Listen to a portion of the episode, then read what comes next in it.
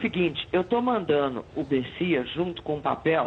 Papo de política. Quem manda sou eu. Eu tenho poder de veto ou você é um presente banana agora? O namoro com leva mais tempo acaba terminando num casamento sólido. Pessoal da técnica, vamos corrigir o problema do som. Então não é porque eu estou no meio de laranja podres que eu me contaminei. Glória a Deus! Tchau. Tchau, querida. Papo de política.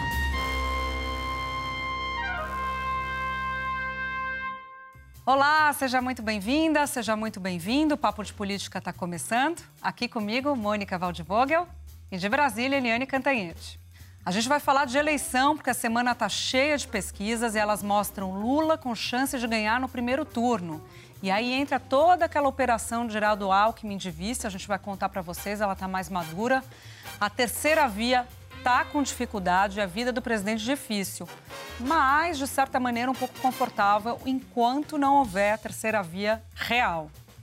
Os militares do governo hoje têm uma preocupação específica e eles falaram sobre ela no almoço que aconteceu aqui em São Paulo. A gente conta para vocês. E você também vai ficar sabendo da ideia que circulou na ala política do Planalto para a liderança do governo lá no Senado, porque mudou, né? Saiu Fernando Bezerra e agora terá nova indicação. O mundo dá voltas, tá? Sobre ela, o mundo dá muitas voltas e a gente vai te contar. E falamos também sobre o TSE e dos últimos movimentos do tribunal na tentativa de conter desinformação contra o sistema eleitoral. Aumenta o som, fica com a gente, que o Papo de Política está começando agora.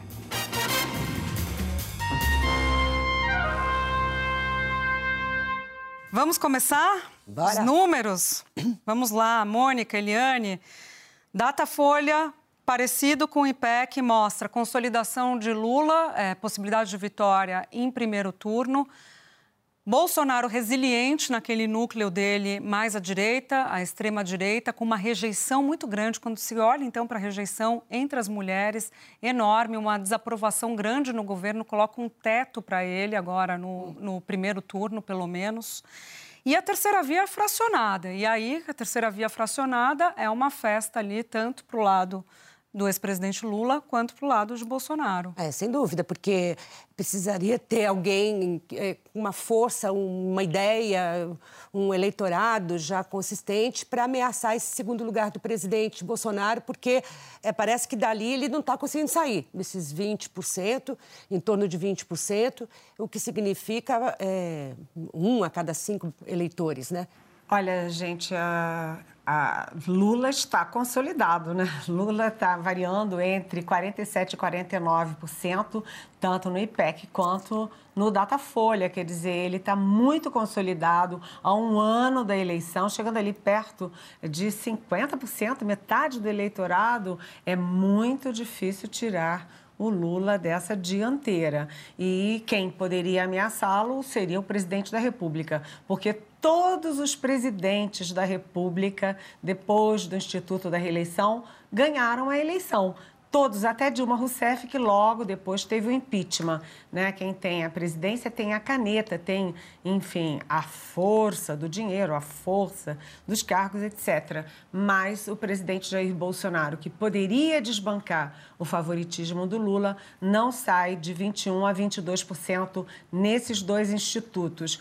Ou seja, o presidente Bolsonaro tem um teto, como disse a Júlia, e é, ele vai. É, ele vai nesse limite o tempo inteiro, nem ele permite que vá alguém do terceiro para a terceira via, né, que alguém emerja, como por exemplo o Sérgio Moro ou o Ciro Gomes, que cai para, para o quarto lugar, ou o João Dória, né? enfim, o presidente Jair Bolsonaro, na verdade, ele está garantindo, por enquanto, a vitória do Lula. Ele está sendo o grande eleitor do Lula. É. Agora, tem um erro estratégico, queria ouvir vocês, do presidente Bolsonaro, que para mim fica muito evidente nesse resultado das pesquisas. Porque é o seguinte: ele fala para os dele, né?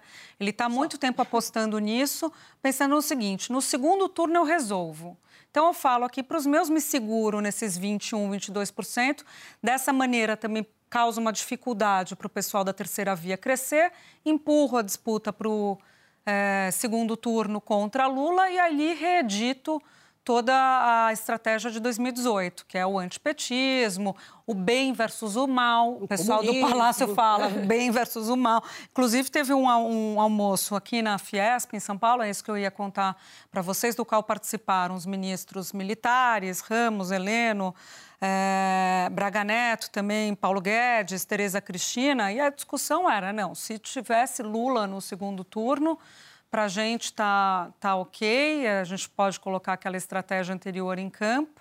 Questão é, se Lula tiver algum empecilho e não disputar, o que é improvável, mas enfim, é, tem gente que acha questões de, da justiça, podia ter uma reviravolta Difícil, até esse é. ano que vem. Dificílimo, esse cenário não está colocado, mas... E também Moro, o medo deles é Moro, isso já está evidente na maneira como o presidente se relaciona com a candidatura de Moro e seus aliados também. E aí, Eliane, chegaram até a mencionar nesse almoço o seguinte: presidente, os, os, aliados dele, o presidente deveria mudar a estratégia dele em relação à vacina, porque Moro vai surfar nisso também. O Brasil quer se vacinar e o presidente não percebeu isso. Então, os próprios pares dele criticando e vendo que ele pode dar munição para quem eles temem que, que cresça nas pesquisas, né? Pois é, o, o, o presidente Bolsonaro ele está estabilizado num patamar é, razoável, né, 20%, suficiente para ir para o segundo turno, mas atenção, ele tem dois obstáculos. É uma eleição em segundo turno, né, em dois turnos.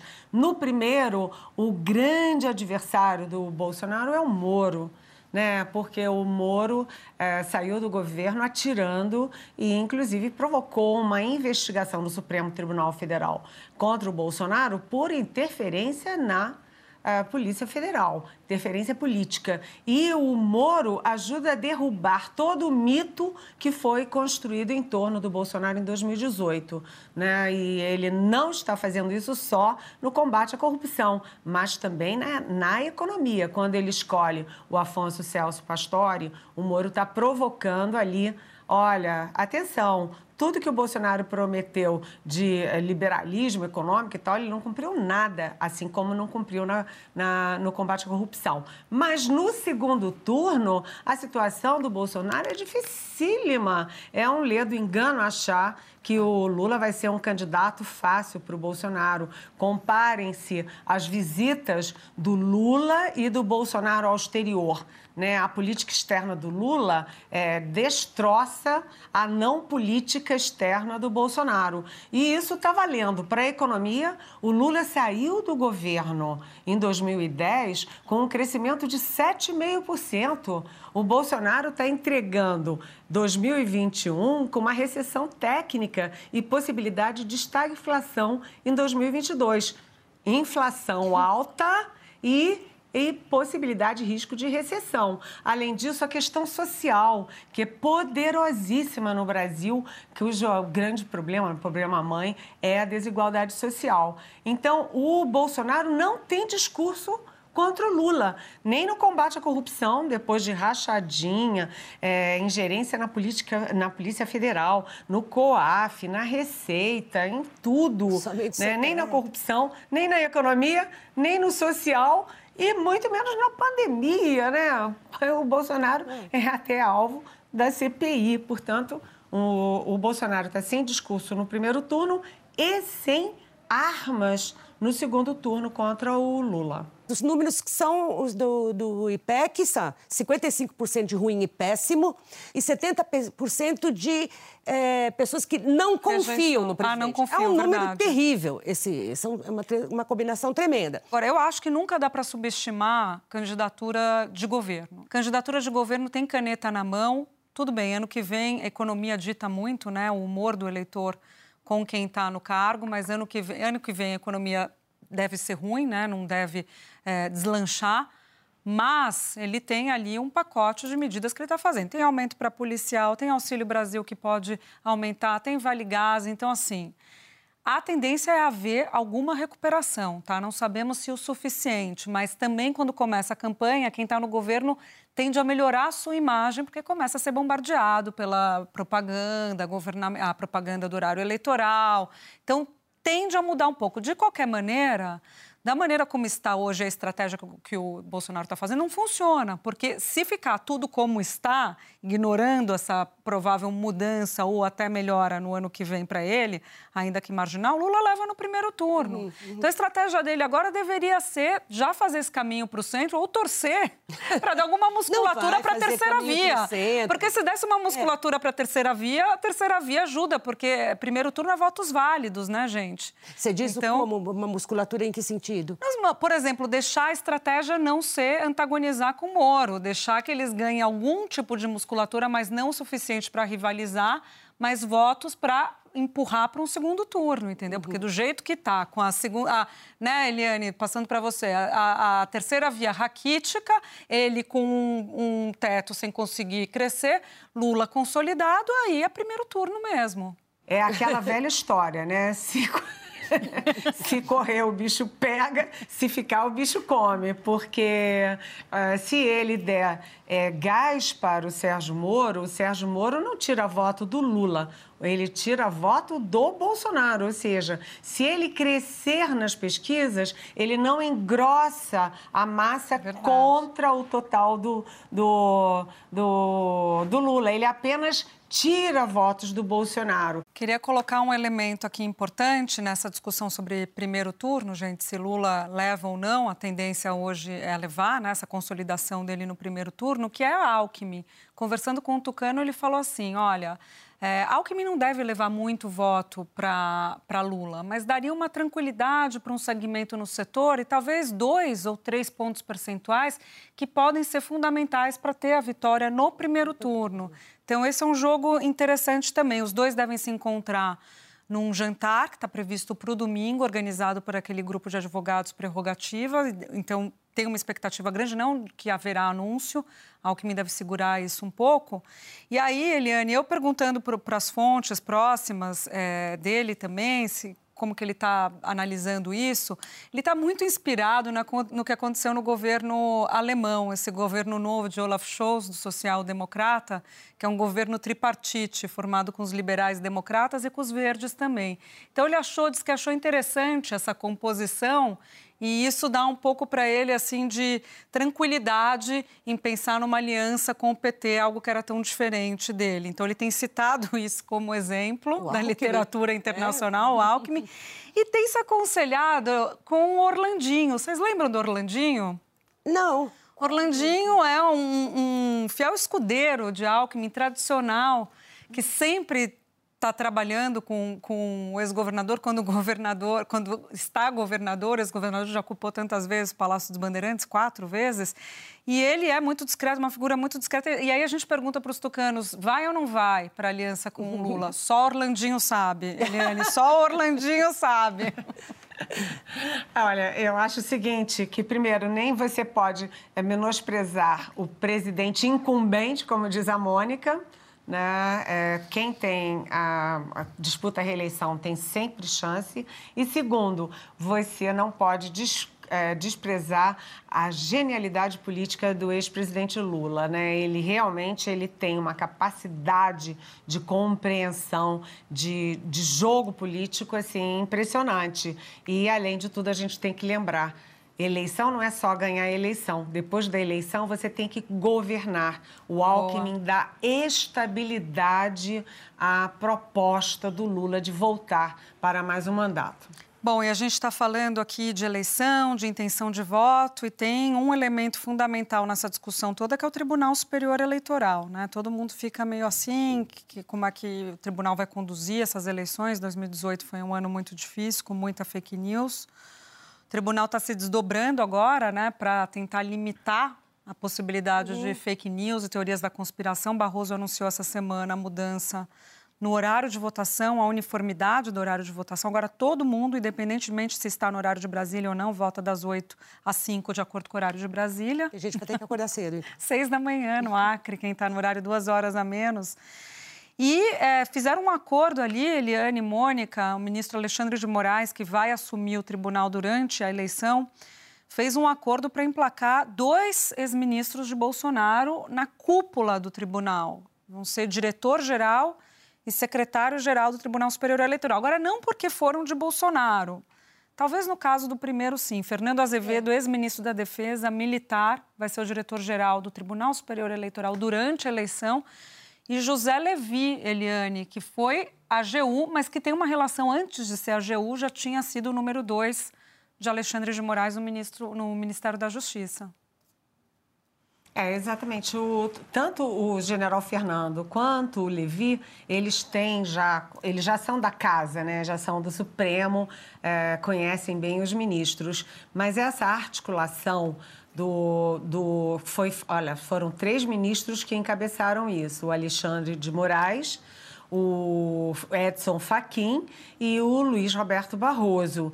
Por quê? Porque quanto mais vai ficando evidente que o ex-presidente Lula pode ganhar as eleições, e se a eleição fosse hoje, ele tinha chances de ganhar já em primeiro turno, quanto mais o Lula se consolida, mais cresce o temor de que o Bolsonaro é, vá das palavras aos atos. Ou seja, todas essas ameaças institucionais, ameaças à democracia, né? ele que já foi a ato golpista com o QG do Exército ao fundo. O filho diz que para fechar o Supremo basta um cabe, um soldado. Né? O presidente Lula. O o presidente Bolsonaro já disse, inclusive, o seguinte: ameaçou não cumprir ordem judicial e ameaçou não respeitar o resultado da eleição. Então, como vai dando um, um, certo pavor de que o Bolsonaro não esteja só brincando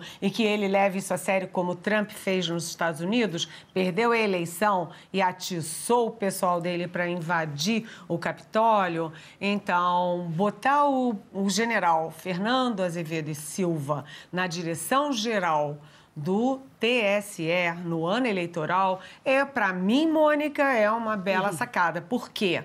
Porque o general, ele está é, sendo um garantidor. Olha, gente, não vem que não tem. E está sinalizando para a turma armada, e aí eu estou falando das Forças Armadas, de policiais, esse pessoal que adora arma, dizendo o seguinte: olha, é, não vamos brincar com a democracia né? Vamos criar estabilidade. Eleição, se é, quem vence assume, quem perde acata o resultado. E, além disso, o general Fernando Azevedo e Silva está dando uma garantia de que as urnas eletrônicas não são fraudáveis. Né? A intenção foi essa, né? foi botar um general um general que foi do governo, que foi da turma do Bolsonaro e com uma diferença. O general Fernando Azevedo Silva, da mesma turma, chegou a general de quatro estrelas, general de exército, topo da carreira.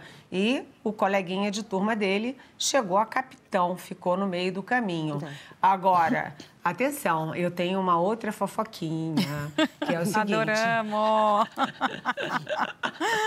é que o general Fernando foi curioso porque ele foi demitido do Ministério da Defesa, junto com os comandantes da Marinha, Exército e Aeronáutica, mas ele não saiu de Brasília. Nem ele saiu atirando, como o general Santos Cruz, né, que saiu atirando, é, nem ele foi embora, ele ficou em Brasília. E aí a fofoquinha, ele foi convidado para trabalhar com políticos, foi convidado para trabalhar com partidos, foi convidado para trabalhar na iniciativa privada, rejeitou todas, mas topou como uhum. dever cívico assumir o TSE. Isso já vinha sendo conversado lá de trás, desde que ele saiu do Ministério da Olha Defesa é. pela porta dos fundos. Ele, ele, era do Comando do Leste, né, Eliane? Ele ficava no Rio, é isso? Antes de ir para o antes de ir pro STF, né? Primeiro ele vai para o STF com Toffoli, depois ele vai para a Defesa, né? Olha, a mim me provocou ele muito desconforto essa, é, é, essa escolha, Eliane. Eu,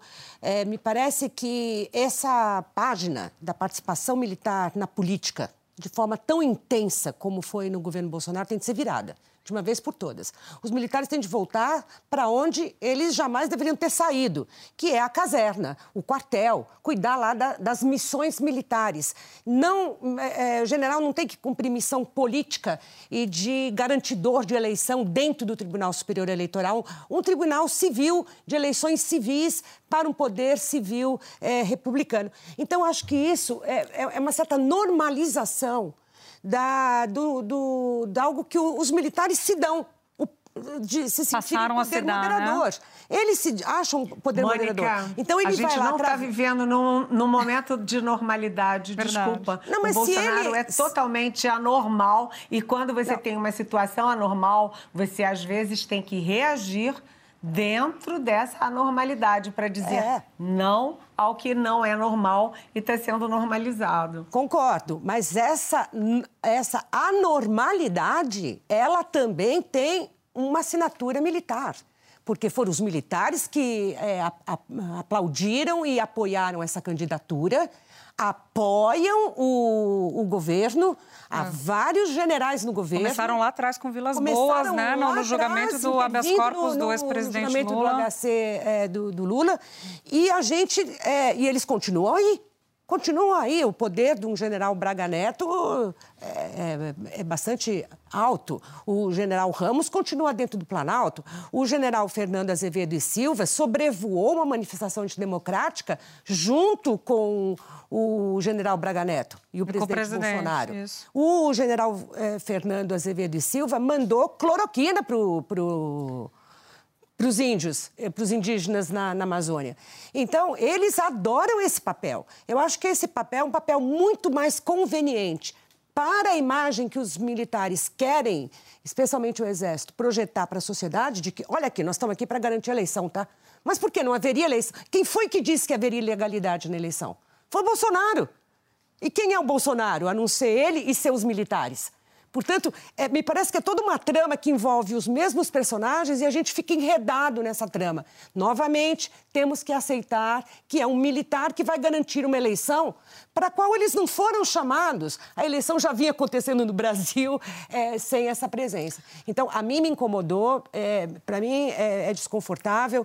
Não, se houvesse risco é, de um golpe do presidente, o Exército deveria cumprir a sua missão de ir lá e defender a Constituição, Constituição e a eleição. Mas como exército, não como um garantidor fake dentro do TSE. Uma interpretação heterodoxa do artigo 300, é. 342, né? Que é... Entendeu, Eliane? Nesse Agora, sentido. Eu... Tenho, de, eu tenho direito à tréplica pelo seguinte: é, a intenção pode ser resumida numa frase. É o seguinte: se o Bolsonaro quiser fazer alguma aventura, ele vai precisar de setores das Forças Armadas. E aí eu quero ver um general, um almirante, um brigadeiro apontar para o TSE com Fernando Azevedo Silva lá e dizer foi tudo uma fraude. Será que eles vão dizer que um general de quatro estrelas participou de uma grande fraude para evitar a vitória do Bolsonaro? Enfim, é, foi uma jogada política de risco. É, e a gente, querendo ou não, os militares estão foram tragados, sugados por essa polarização uh, Bolsonaro versus todo o resto. É, eu lembro é que um o, fato. Que o, eles são é um parte. Fato, é. Eles são parte, Eliane. Eles não foram tragados, eles são parte, desde o princípio. É, é nisso. Vou falar para vocês que tá difícil cá, aqui Mônica, esse ping-pong. Eu tô achando, a gente eu olho cada ver... hora para um lado. Não, deixa, e a Eliane começa a falar, uma coisa. eu começo a concordar com a Eliane. Quando a, a Mônica fala... fala, eu tô concordando com a Mônica. Fala, Eliane. Mas deixa eu só falar uma coisa. Quando a gente fala assim, os jornalistas são todos isso, aquilo. Os militares são isso e aquilo. As Forças Armadas. Não há as Forças Armadas nesse momento.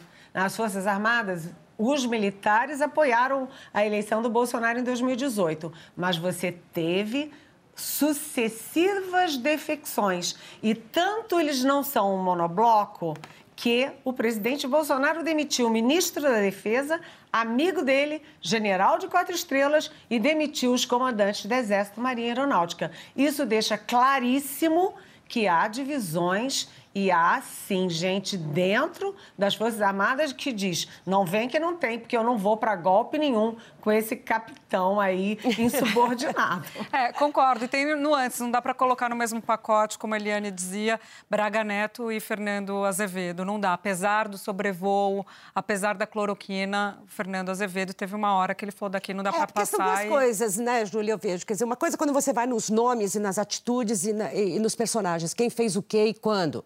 Outra coisa é quando você está, digamos, na, na classe. Olhando a floresta. Olhando a floresta. O, o, os, os militares, a tradição brasileira de militares se miscuir na política.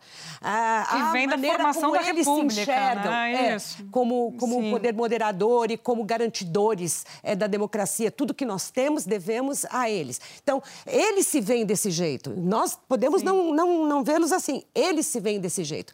Então, isso, eu, a minha argumentação é nesse sentido. É, é, é nessa chave aqui. A argumentação da Eliane prática, pragmática, de quem está em Brasília, conversando com essas personagens todos os dias e sentindo o pulso, é de outra ordem. Eu acho que quem está nos ouvindo aqui no podcast deve ponderar as duas posições, porque. Não, porque é verdade, são, são, são visões do mesmo fato e que daqui a pouco, né, Eliane, a gente vai concordar perfeitamente, né? e vocês podem votar ali e colocar no Twitter Team Mônica ou Team Eliane. É, vamos falar agora de Tribunal de Contas da União. União, TCU, porque teve a eleição, uhum. algo raro, né? A gente, Eliane também, né? Eliane é, não costuma ter esse tipo de votação, né? Você tem um acordão, aí sim você chancela o nome do acordado. Mas teve a disputa real lá e saiu é, Antônio Anastasia, que já tinha uma costura, gente, lá de tempos, da época da eleição do Alcolumbre, já tinha um entendimento com o presidente da República, PSD, que apoiaria, então, Pacheco, que estava no DEM, PSD é o partido de Anastasia.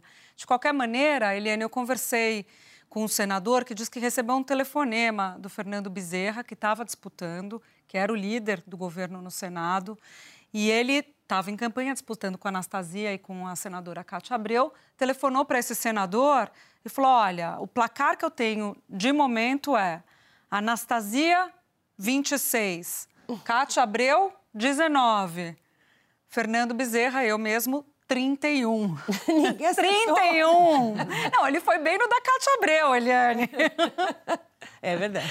Olha, sabe o que, que acontece, gente? É, é, muito curioso porque, como você disse, Júlia, né? Todas, todas as votações para cargo no TCU são assim, um acordão. Os outros candidatos é, renunciam em favor do favorito. Só que dessa vez não tinha favorito, porque todos eles tinham uma contagem de que estavam vitoriosos. A Cátia Abreu levou a mãe, sete irmãos e os dois filhos, porque ela tinha certeza que ia ser vitoriosa. Ela contabilizava 43 votos, né? Então é o seguinte, teve traição para tudo quanto é lado. Mas foi uma grande articulação do Rodrigo Pacheco, que é o grande é. vitorioso. Ele é do PSD de Minas, assim como a Antônia Anastasia, do Isso. PSD de Minas, né? E o, o presidente da Câmara, o Arthur Lira. E aí envolveu é, a PEC dos precatórios, a votação do André Mendonça para o, para o Supremo Tribunal Federal e aí o TCU, porque aí o Rodrigo Pacheco disse: Olha aqui, ô Arthur Lira, eu tô é, fazendo tudo que você quer, na PEC e no André. Agora o seguinte, TCU eu não vou perder de jeito nenhum, porque vai ficar feio para mim lá em Minas. E aí foi um acordão, eles comunicaram ao Bolsonaro e o Bolsonaro rapidamente rifou o Fernando Bezerra, líder do governo, ter sete votos, o maior vexame, principalmente é. depois daquela participação dele na CPI, né, na CPI da Covid, em que o Fernando Bezerra lia tudo que vinha pronto do Palácio do Planalto. Rifado. Foi feio. Feio. A nossa Natuza Neri, que está de férias, mas continua trabalhando, né? Natuza Neri, assim, André Sadi também, elas ficam apurando. E a Natuza disse, até me, me passou essa informação, que o senador Fernando Bezerra falou com o presidente Bolsonaro e o presidente Bolsonaro disse que lamentava, lamentava, tipo, é do jogo, entendeu? Quis dizer isso. E aí não tinha como o Bezerra continuar como líder do governo no Senado. Eu tinha né? uma nota do Lauro Jardim hoje, eu achei interessante também, que o Flávio Bolsonaro teria feito campanha para o Anastasia com receio de que os votos fossem para Cátia Abreu. Porque o suplente da Cátia Abreu era do PT. Então, o discurso que começou a circular é, para tentar tirar voto é, da Cátia Abreu era assim: vai ficar um senador do PT, é, reacender o sentimento antipetista. E aí, Ciro Nogueira, que estava trabalhando para Cátia Abreu, líder, é, ministro da Casa Civil, é, começou a ficar de mãos atadas ali, porque a base bolsonarista passou a migrar para o Anastasia.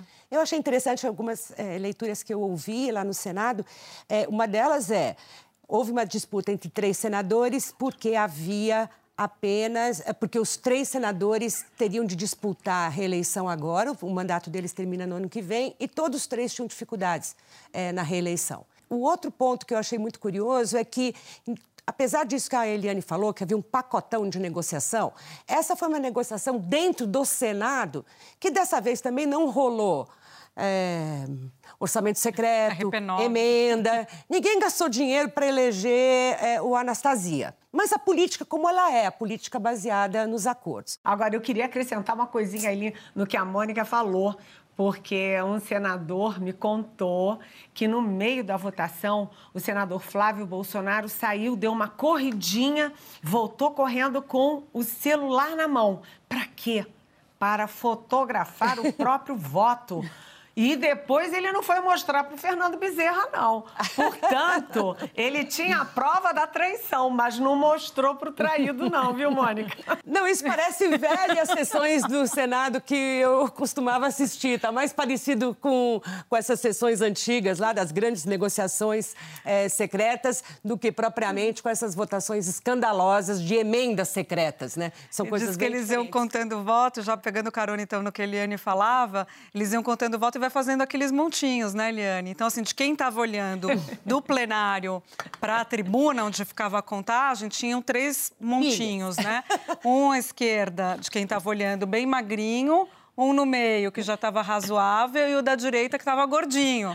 E aí o Anastasia estava tenso, falou, e agora? Tô achando que não vai dar. E aí o senador José Aníbal falou, vai sim, o seu é aquele da direita, aquele que está gordinho, vai dar certo.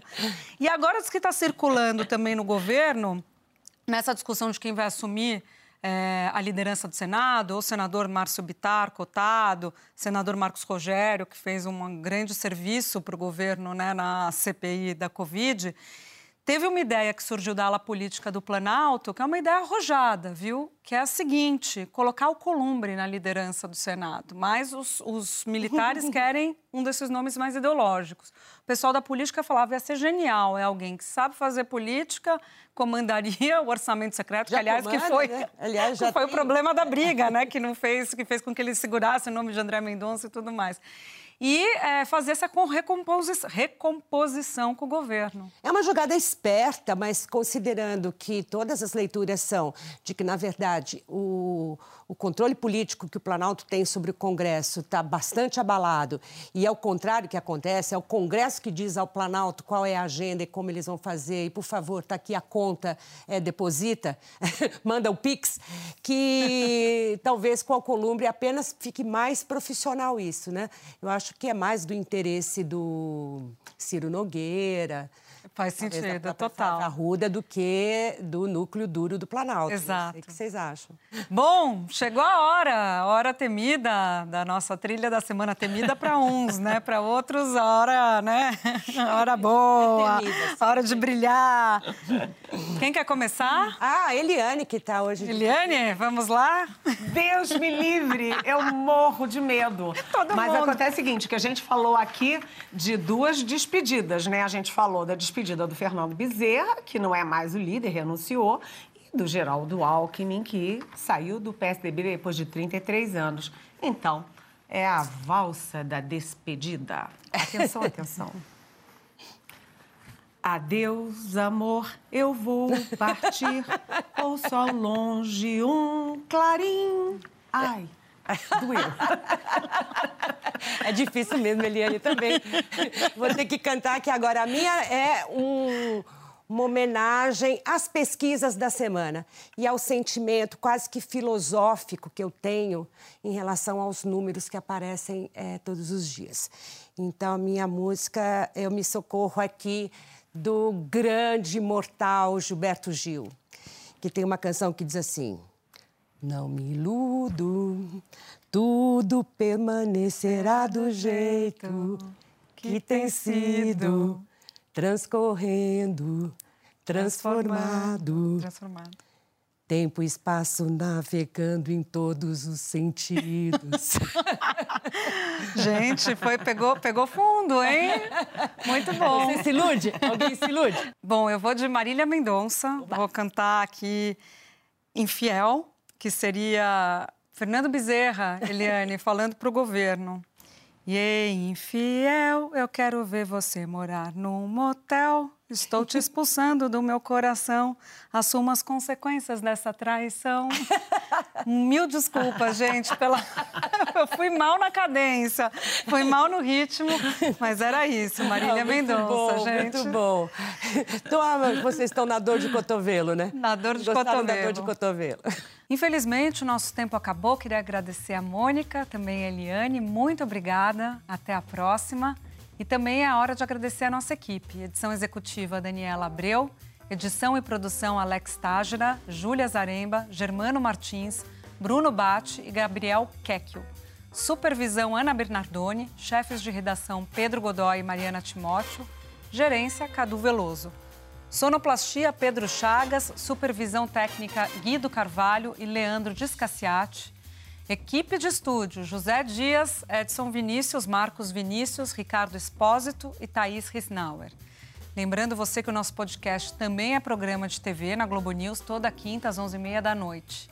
Também lembramos que o podcast não é igual ao programa de TV, não, tá? Pelo contrário, a gente guarda histórias exclusivas lá para o programa de TV e outras inéditas aqui para o nosso podcast. O Papo vai fazer uma pausa e volta só em janeiro, então queria desejar um Feliz Natal para todos vocês, um ótimo ano novo, com muita saúde, mais tranquilidade, se a eleição de 2022 deixar, mas a gente se vê lá com certeza. Beijo para vocês.